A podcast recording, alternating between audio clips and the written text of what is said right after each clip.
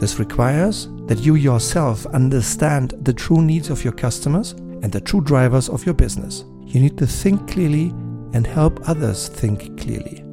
And it also requires that you ask precise questions and you listen well. Do you also know people who you think are really great? Who you perceive as successful? What distinguishes these people from others? What do they do differently?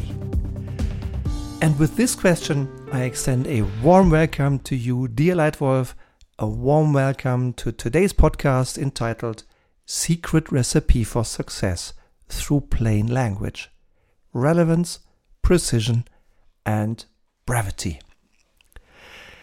In my 25 years career in the corporate world, I have had 16 different bosses and about 150 different direct reports. Many of them were leaders. As a consultant, as a trainer, and as a coach in the last 10 years, we've worked with almost 100 companies with more than 7,000 leaders for at least two to three days live.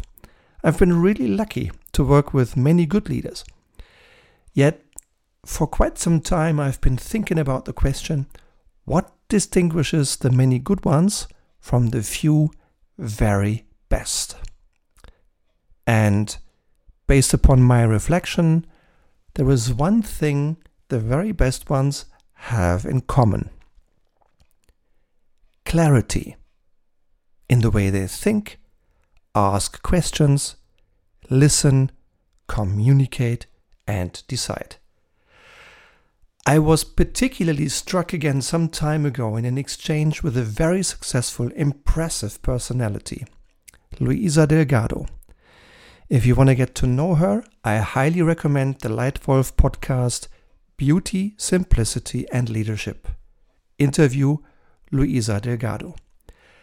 Luisa has had an impressive career as an executive with international blue chip companies such as Procter & Gamble, SAP, IKEA and others. Today, she is a successful entrepreneur, investor and holds responsibility on a number of boards. Luisa impresses me with many things, especially with her ability for relevance, precision and brevity listening to her, she doesn't talk about anything relevant, not just something relevant, but only about the most relevant. Not simply something right, but only the most precise things. And not just anything interesting and long, but only the shortest thoughts. So she comes to my mind, as do a few others, when I think about success via clarity.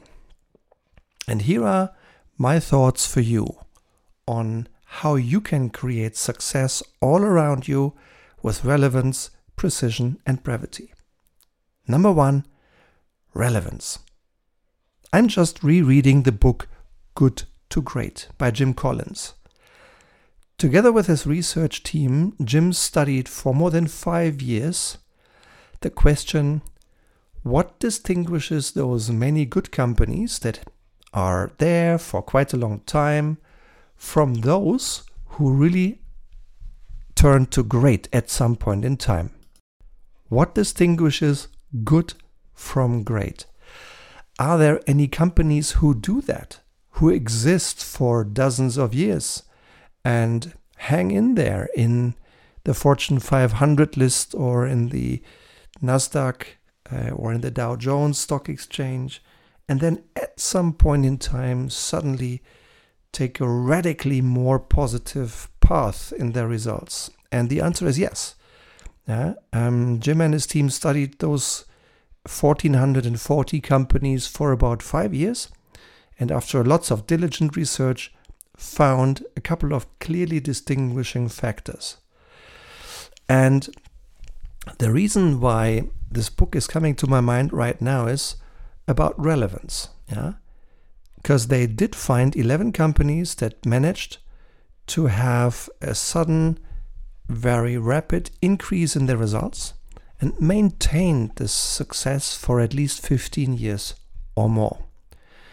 And one of the things that these companies do is asking an incredibly relevant question. They ask themselves, what can our company be the best at in the world?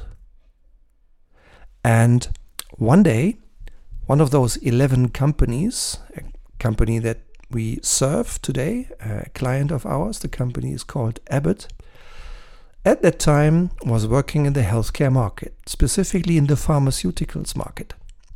However, the leadership team realized that at that time when they did this review, they realized that they no longer had a real chance to be the best in the world of pharmaceuticals, even though they made 99% of their sales in that very market at the time. So they took a bold, courageous decision to start evolving their product portfolio away from drugs, away from pharmaceuticals, to focus on a different segment of the healthcare market, specifically on products that enable cost efficient healthcare, such as diagnostics, for example, where Abbott is holding a strong leading position today. And Abbott managed behind this decision to become one of the 11 good to great companies. Abbott still exists and is doing really well today and employs about 100 employees worldwide. And the lesson that I got reminded of by rereading this book is focus on what is the most relevant, on a product area where your company can be the best at.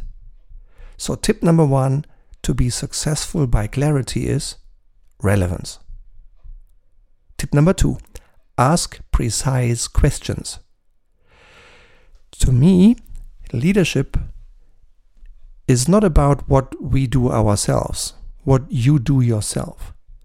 Leading successfully means achieving sustainably excellent results by helping others do the right thing. This requires that you yourself understand the true needs of your customers and the true drivers of your business. You need to think clearly and help others think clearly. And it also requires that you ask precise questions and you listen well. Let me illustrate this with two examples from the marketing world. I'm reflecting about two particular target audiences in marketing. It's easy to ask the question how can we increase the sales for our own brand? That question is for sure relevant, but is it precise? I'm not sure it is. I think a much more precise question for the same general goal of increasing sales could be breaking it down into two specific target audiences. The first one, in my experience as a marketeer, is a very promising one. It's a target audience that is called the considerers considerers. These are those many people who three times, four times, maybe five times already were so close to knocking on your brand's door and to doing their first ever purchase of your brand. But all those three, four, five times, at the last step, they chose an alternative competitive brand. Now the question is, why? Why did these considerers who were so often so close to first time buy your brand. Why did they choose an alternative brand? And what does it take to make considerers buyers? This is a pretty precise question. And if you can define those considerers well, ask them and listen and find out the real insight, this precise question has a much higher chance of leading you to additional sales, of leading you to a stronger customer base in the future. And the second example is all about loyal customers. Yeah, these clients that already are loyal to your brand. And the question could be how do we make our loyal customers even more loyal in a profitable way? Both of those questions, the one about considerers and the one about loyal clients, are much more precise questions than the simple question how can we grow sales of our brand? So, tip number two for being successful through clarity is ask precise questions. And tip number three brevity. Yes, because brevity is not rude at all. It's the exact opposite. It's polite. It may be difficult. It may be a challenge to be brief. I agree with that. And let me illustrate that with a little experience I made when my elder son Niels was maybe nine or ten. And I just took three days out. I accompanied him through um, in, in a school trip to Weimar in Germany.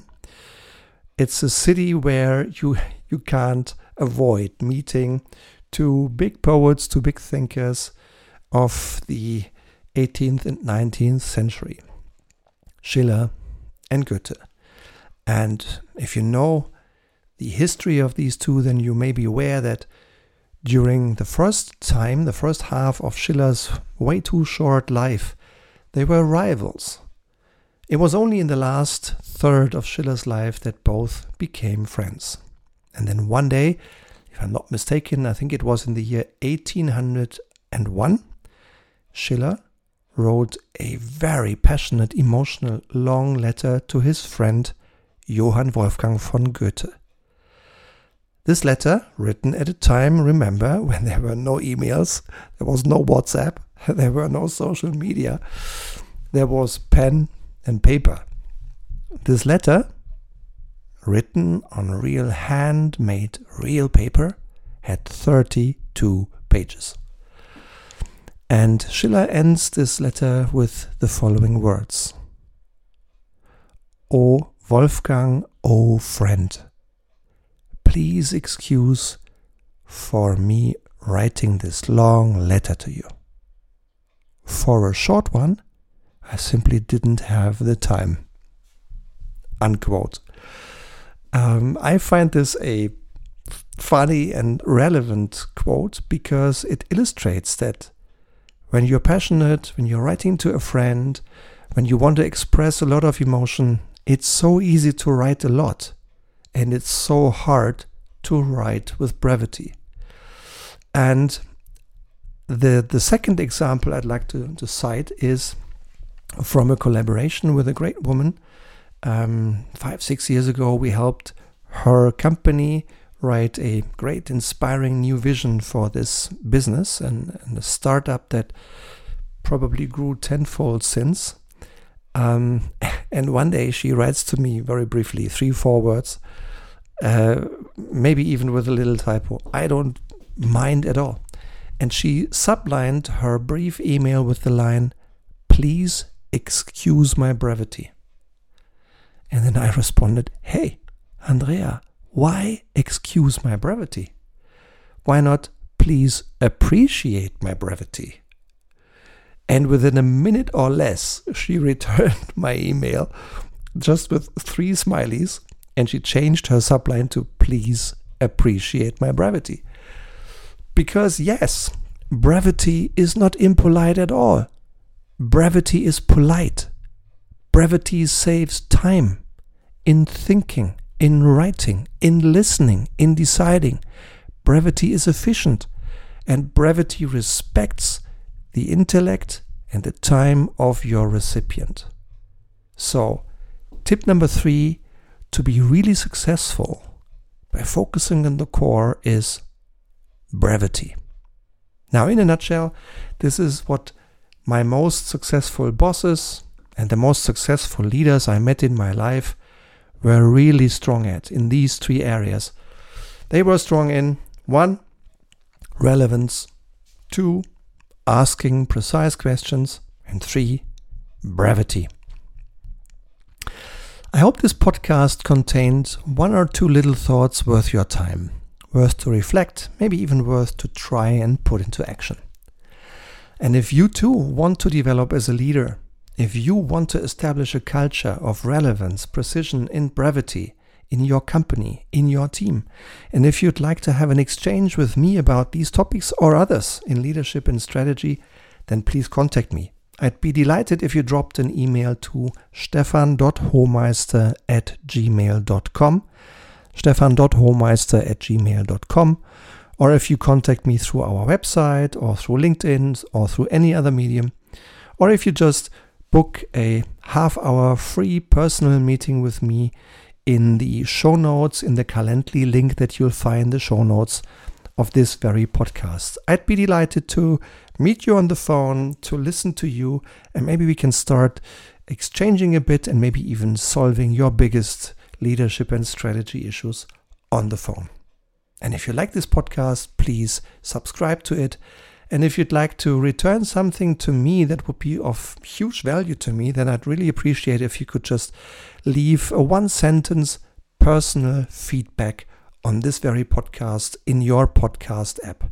Just one line of your personal feedback, how you like this podcast, or what works for you, or what you'd like to see differently. This would really help me a lot. I would really appreciate that if you could leave us a one or two line written personal feedback. I hope you've enjoyed it. For today, I say a big thank you for your time, and already now I look forward to welcoming you again here in the Leitwolf podcast. Thank you, your Leitwolf Stefan.